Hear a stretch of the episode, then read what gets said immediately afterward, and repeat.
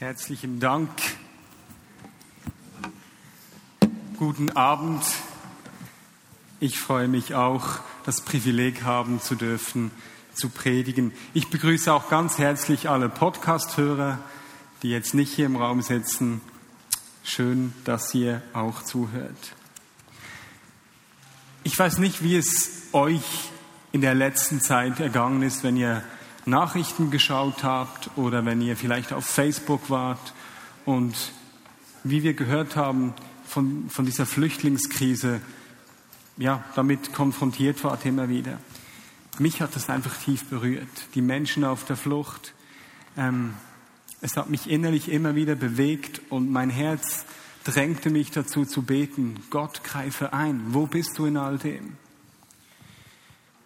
Wo ist Gott in all dem Leid?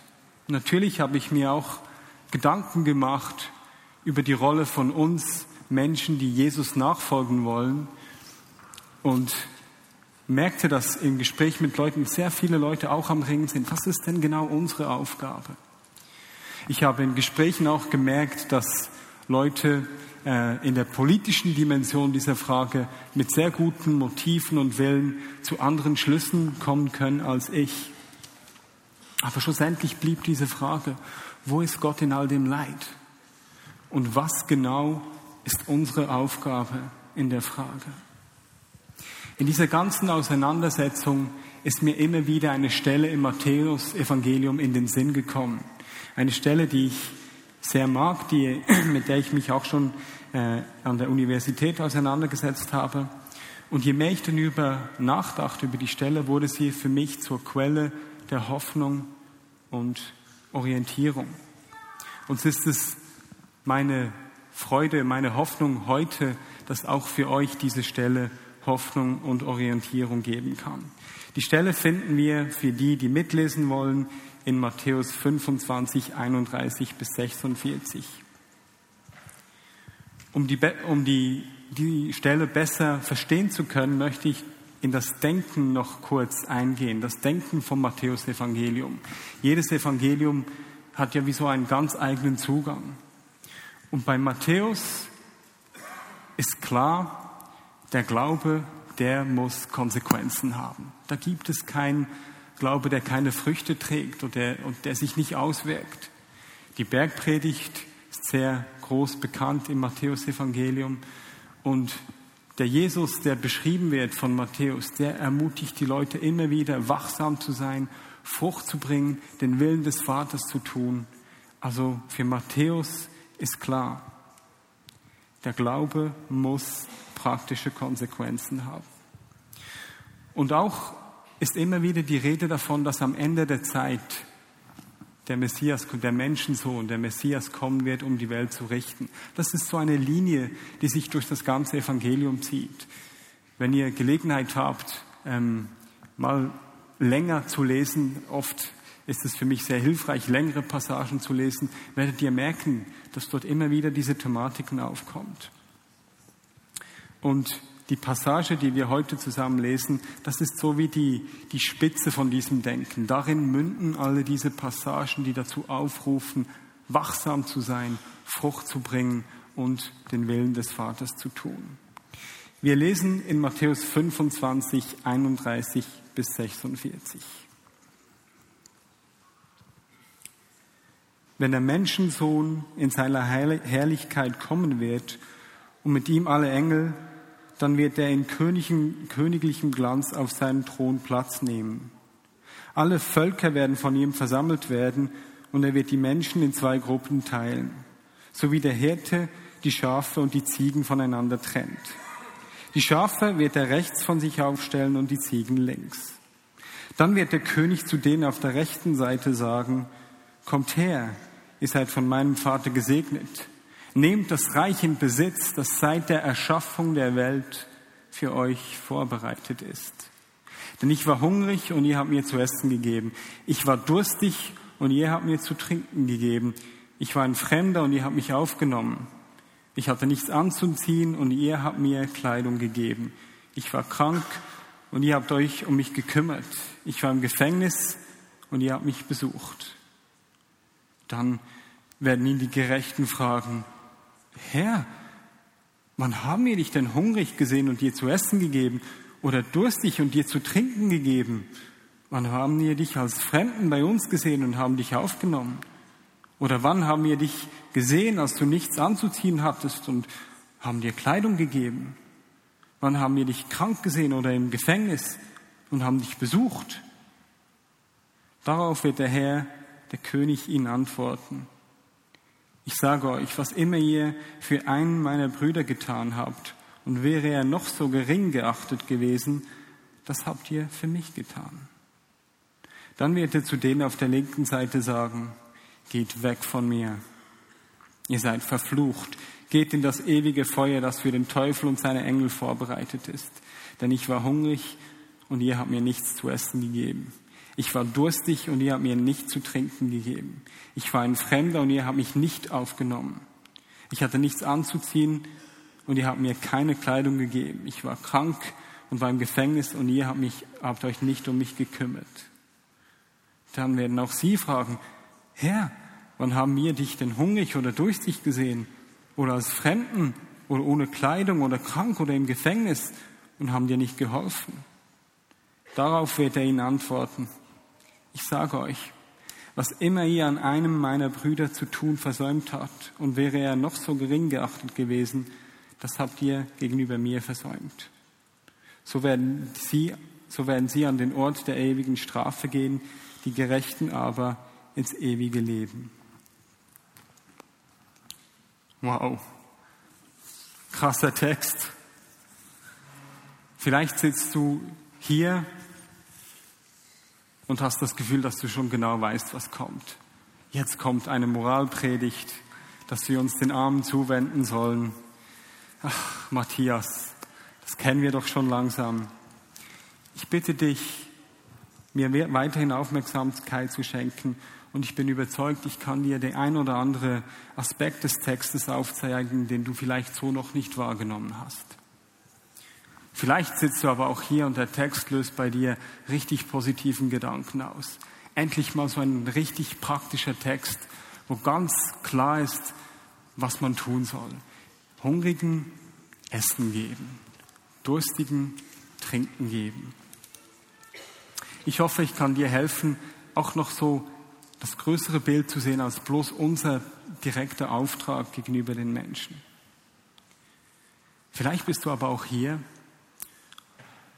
und du bist ein bisschen verunsichert, äh, dass ich so einen Text wähle an dieser Stelle.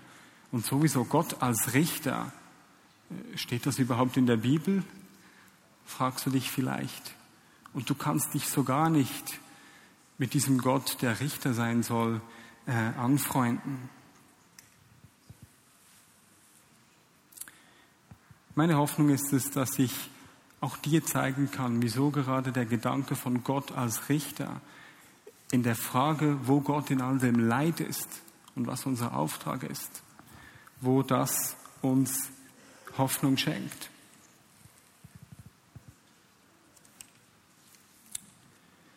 Wir haben gehört, beim Text passiert genau das, worauf das Matthäus-Evangelium rausläuft, nämlich Jesus kommt, der Menschensohn kommt in all seiner Herrlichkeit, setzt sich auf den Thron und richtet die Völker.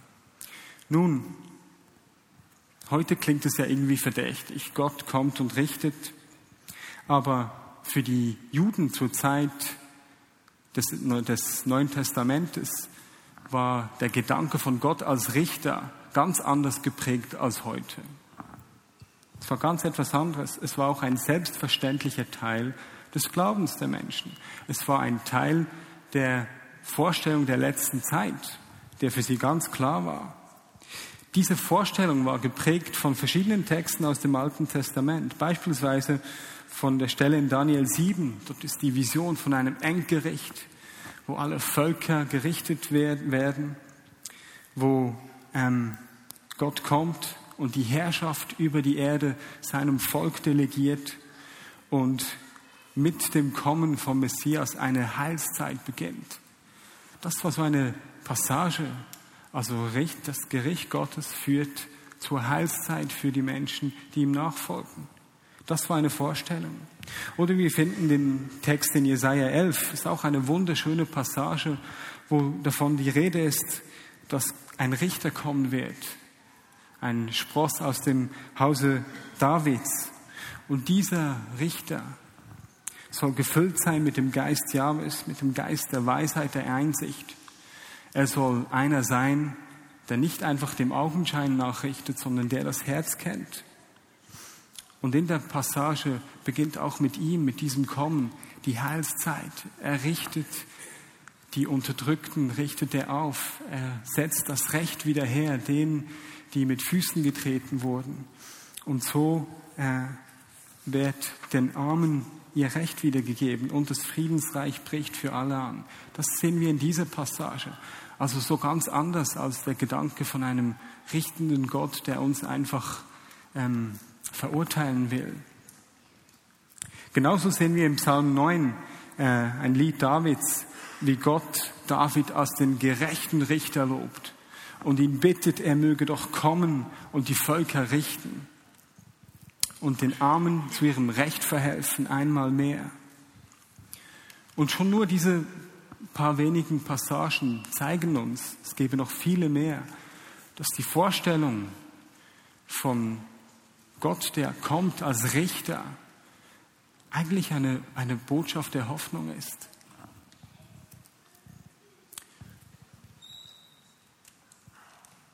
Und in unserer Zeit wenn wir uns das heute überlegen, Gott als Richter, da denken wir doch oft irgendwie an einen alten, bärtigen, weißhaarigen Mann, der nur darauf wartet, unsere Sünden äh, an die Oberfläche zu bringen und uns zu verurteilen. Aber das ist nicht der Gedanke, der hinter der Vorstellung vom Endgericht steht. Der Gedanke ist, dass Gott kommt und jenen zum Recht verhilft, Gerechtigkeit wieder installiert für jene, die leiden, für jene, die heute hier sind, vielleicht auch unter uns sind, denen Unrecht getan wird. Er kommt und schafft Gerechtigkeit.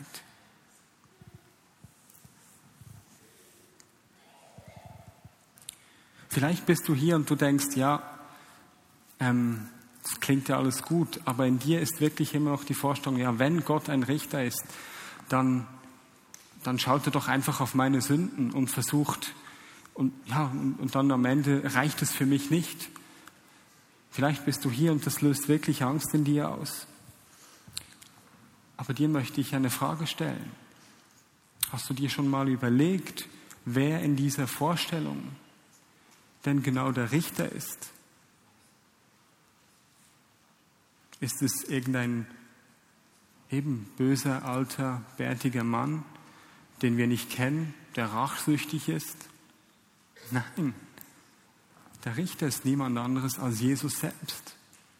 Der Jesus, der beschrieben wird, dass er sich den Armen und Entrechteten zuwendet, dass er mit Trunkbolten und Prostituierten rumhängt.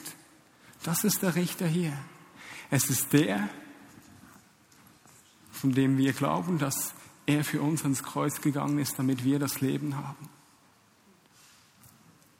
Ich möchte, dass ihr versteht, der Gedanken vom, vom Gericht ist nicht ein, ein Grund zur Furcht, sondern es ist ein Grund zur Freude und zur Hoffnung. Er, Jesus, den, den wir kennen, den wir anbeten, der uns immer wieder begegnet, der durch uns Menschen heilt, er wird der sein, der am Ende das Recht sprechen wird. Und genau darum haben auch die frühen Christen war ein frühes Gebet, Maranatha, Jesus komme bald. Das war die Hoffnung. Wenn er wiederkommt, dann wird er Recht schaffen. Dann wird das Friedensheil beginnen. Und darum können wir beten, Jesus, komme bald, komme du und schaffe du Gerechtigkeit. Und so ist auch diese Vorstellung, von Jesus, der am Ende der Zeit kommen wird und die Menschen richten wird, in der aktuellen Frage der ganzen Flüchtlingsthematik, aber auch allen anderen Fragen, die uns beschäftigen können, wo Menschen in Not sind, ein Grund zur Hoffnung. Und der Gedanke der Hoffnung darin ist nämlich genau dieser. Das, wofür wir beten, dass Gott eingreifen wird, dass Gott Gerechtigkeit schafft, dass Gott sich zeigt, das wird geschehen. Das ist unsere Hoffnung. Das wird geschehen. Er kommt und er wird den Unterdrückten wieder aufrichten. Er wird dem, der heute allen Rechten beraubt wurde, wird er sein Recht wiedergeben. Er wird dem, der heute schreit, in Not und der vielleicht nicht gehört wird heute, dem wird er zu seinem Recht verhelfen. Gott wird das letzte Wort haben und nicht die Mächtigen dieser Welt. Weder die Schlechter vom islamischen Staat, noch irgendwelche andere terroristische Gruppen oder irgendwelche politischen Kräfte, die heute das Gefühl haben, sie können die Welt dirigieren, wie es ihnen beliebt. Nein, das letzte Wort hat Gott und das ist die Hoffnung, die darin liegt. Und spannend finde ich, hier ist ja sehr klar, dass Gott schaut, welche Früchte bringt das Leben. Wer hat sich dem Willen des, Gott, dem Willen des Vaters entsprechend verhalten. Das heißt aber auch, dass die Leute, die heute Menschen unterdrücken, nicht einfach mit einem Lippenbekenntnis davonkommen. Er wird jenen, die ihr Leben nach dem Willen Gottes ausrichten, ihnen wird er, wie wir gelesen haben, das Reich Gottes in Besitz geben, das seit der Erschaffung der Welt bereit ist. Und den Jesus, den ich kenne, der führt uns, der leitet uns, der spricht zu uns, der ist barmherzig, der gibt sich zu erkennen, der korrigiert uns auch manchmal, aber er liebt uns. Und die Verheißung, die wir hier haben, ist, dass wenn wir aufrichtig ihm folgen und ihm mit aufrichtigem Herzen das zu tun versuchen, was wir nach bestem Wissen und Gewissen verstehen, dass wir das Reich erben werden, das er seit Anbeginn der Zeit für uns vorbereitet hat. Gott greift aber auch schon heute ein. Das passiert manchmal nur zeichenhaft und nicht so umfassend, wie wir uns das oft wünschen würden. Eine kleine Geschichte. Freunde von mir, die waren ähm, letzten Sommer in Griechenland in einem Flüchtlingscamp und ihnen ist dort ein richtig ein großer, starker Mann aufgefallen, ein Kasten von einem Mann, würden wir hier sagen. Der fiel auf, weil er die Tische geputzt hat, sehr freundlich und hilfsbereit war. Und das Spannende war, als sie ihn näher kennengelernt haben, hat sich herausgestellt, dass das früher ein Taliban-Kämpfer war, der eine Begegnung mit Jesus hatte und dadurch sein Leben so verändert wurde, dass er ein ganz neuer Mensch wurde. Das heißt, währenddem wir die Hoffnung haben, dass am Ende der Zeit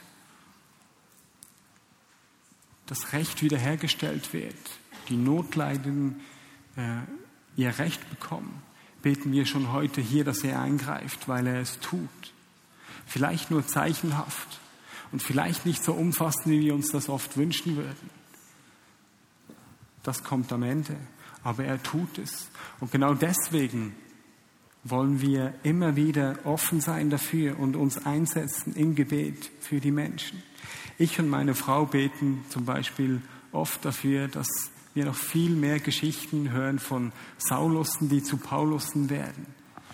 Wir haben äh, äh den Namen von Abu Bakr, Abu Bakr al-Baghdadi, dem selbsternannten Kalifen des IS. Dieser Name ist bei uns auf einem äh, Schild aufgeschrieben und immer wenn ich das sehe, kommt ein Stoßgebet. In dem Text ist aber auch noch äh, eine andere Seite verborgen, über die ich jetzt noch nicht gesprochen habe. Hierzu ein Gedanke vorneweg. Im antiken Judentum waren so Listen von Barmherzigkeitsdiensten, wie wir die hier, sehen, die waren sehr geläufig. Es gab viele Rabbis, die selber auch so Listen mit verschiedenen Barmherzigkeitsdiensten ähm, hatten, verbreiteten und die Menschen dazu aufforderten, barmherzig zu sein.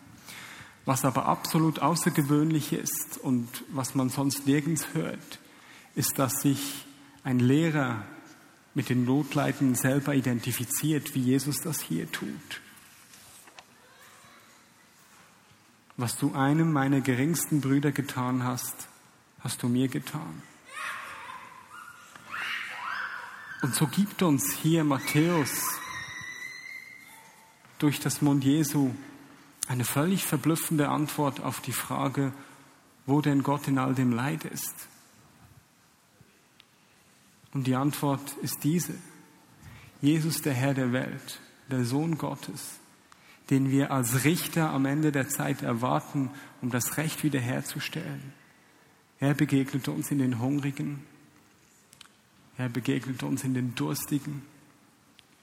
Begegnet uns in den Nackten, Kranken und Gefangenen.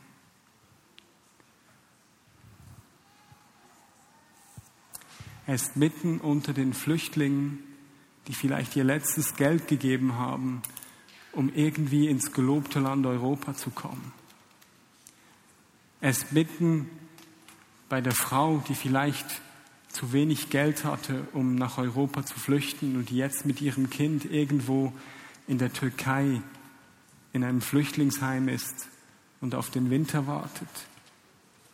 Genauso aber begegnet er uns in den Menschen hier in der Schweiz, die vielleicht ihr Leben nicht auf die Reihe kriegen, von Sozialhilfe leben und völlig verunsichert sind, ob der drohenden Welle von Flüchtlingen, die in unser Land kommen. Bevor wir das jetzt aber mit dem Appellohr hören, möchte ich bei dem Gedanken verweilen, dass Jesus uns in diesen Menschen begegnet. Könnte es sein, dass wir in der Begegnung mit Menschen in Not auf eine Art und Weise Gott und Jesus begegnen, die wir verpassen würden, wenn wir diesen Menschen nicht begegnen würden.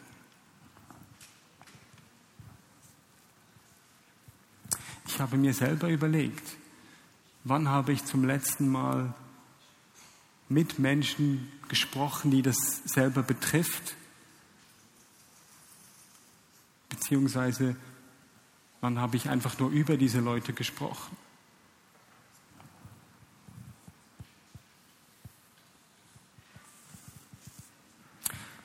Was auch klar ist in der Textstelle, dass es eine direkte Aufforderung zum Dienst an den Menschen, an den Armen ist. Und ich glaube, wir als Botschafter Christi sind wirklich dazu aufgerufen, den Notleidenden beizustehen. Und in dem Text erscheint die barmherzige Zuwendung zu den Menschen sogar als ein absolut entscheidendes Kriterium. So lernen wir von Matthäus, dass unser dass die Frucht unseres Glaubens wichtig ist. Ich bin froh, dass wir auch Paulus haben, von dem wir lernen dürfen, dass uns das neue Leben, die Identität aus Gnade geschenkt ist. Spannend finde ich noch den Gedanke, wenn man jetzt rein davon ausgeht, was dieser Text ähm, in Bezug auf das Dienen dem geringsten Bruder aussagen möchte, dann ist eigentlich klar, dass in dem Text selber äh, eigentlich damit der geringste Bruder die Brüder in Christus gemeint sind, die Brüder und Schwestern in Christus. Kann das sehen, wenn man Textstellen vergleicht. Es ist ziemlich wahrscheinlich, dass der Autor dieser Stelle sehr klar davon ausgegangen ist, dass es darum geht, den Christen zu helfen. Nun ist aber spannend, dass sich Christen schon sehr früh in der Geschichte über diese enge Leseweise hinausgesetzt haben. Schon sehr früh haben Christen begonnen, nicht nur ihren eigenen Glaubensgeschwistern zu helfen, sondern allen Menschen in ihrem Umfeld. Und so kennen vielleicht einige äh, die Aussage von Kaiser Julian, die er in einem Brief schreibt an einen Freund, wo er sich über die gottlosen Christen hermacht. Ich lese den Text kurz vor. Es ist eine Schmach, wenn von den Juden nicht ein einziger um Unterstützung nachsuchen muss, während die gottlosen Christen neben den ihrigen auch noch die unsrigen ernähren, die unsrigen von unserer Seite aber offenbar Hilfe entbehren müssen. So oft die Armen den Eindruck haben, von unseren Priestern nicht beachtet zu werden, sehen das die gottlosen Christen sofort und nutzten die Gelegenheit zur Wohltätigkeit. Also der Text ist geschrieben von einem römischen Kaiser, der sich gegen die Christen stellt. Und ich finde die Auswirkung vom Glauben diesen Christen einmalig.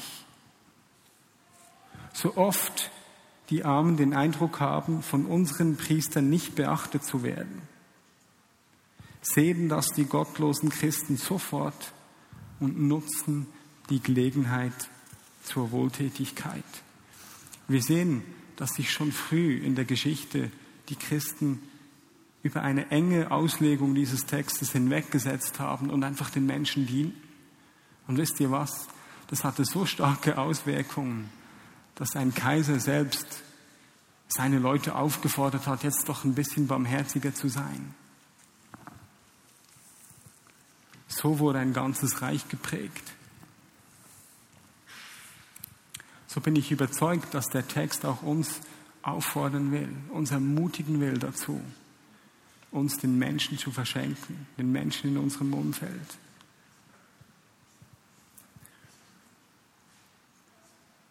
Und wir die aktuelle Situation, in der so viele Menschen leiden, nicht nur als ein, eine Bedrohung für uns sehen, sondern eben als eine Gelegenheit zur Wohltätigkeit.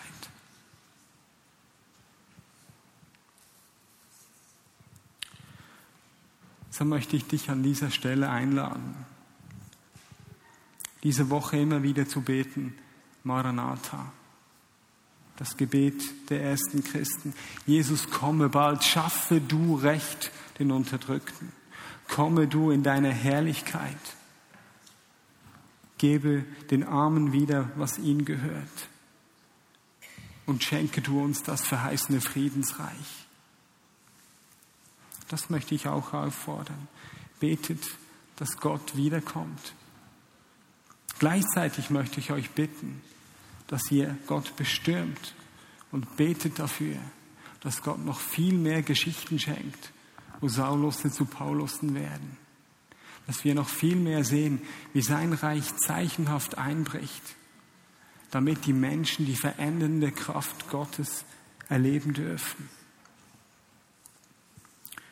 Und zum Schluss möchte ich auch herausfordern, dich zu öffnen in den notleidenden Menschen, Jesus zu begegnen, ihnen zu dienen. Beleg dir doch den Gedanke, wenn du jemand begegnest, von dem du annimmst oder weißt, dass er in Not ist, ganz egal, was sein Hintergrund ist, wer das genau ist. Überleg dir mal, wie würdest du den behandeln, wenn es Jesus höchstpersönlich wäre? Der Gedanke ist so stark.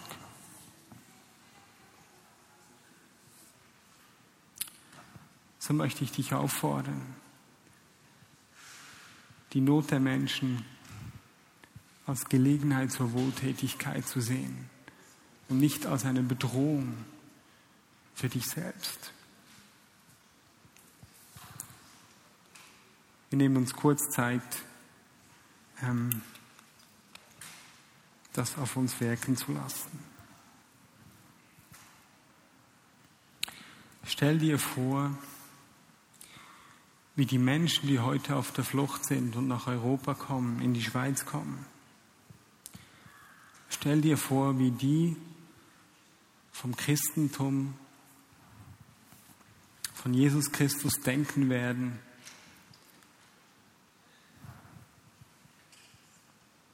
wenn sie, wenn wir uns so verhalten, dass wir in ihnen Jesus Christus selber sehen.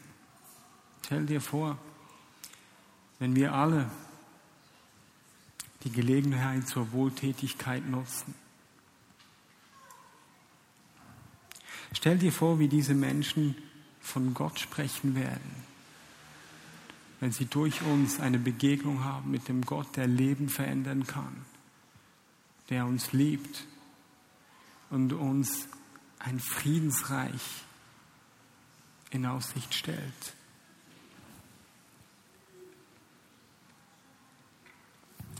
Ich glaube, das hat die Kraft, ganze Generation von Migranten einfach von Grund auf zu verändern. Und dort, wo bisher vielleicht Trauma waren, Hass, Ablehnung, eine Liebe reinkommen kann, die ihr Leben verändern wird. Stell dir aber auch vor, wie die Menschen, die hier geboren sind und hier am Kämpfen sind, wie die über Gott und über ihr Leben denken werden, wenn wir ihnen genauso begegnen. Stell dir vor, was in ihnen passieren kann, dort wo sie jetzt von Furcht und von Misstrauen geprägt sind wenn wir ihnen Zugang schenken zu dem Gott, der sie liebt und der sie versorgen will. So bleibt mir zu sagen, stell dir eine Welt vor, in der das Reich Gottes im Leben aller Menschen sichtbar wird. Dafür leben wir. Amen.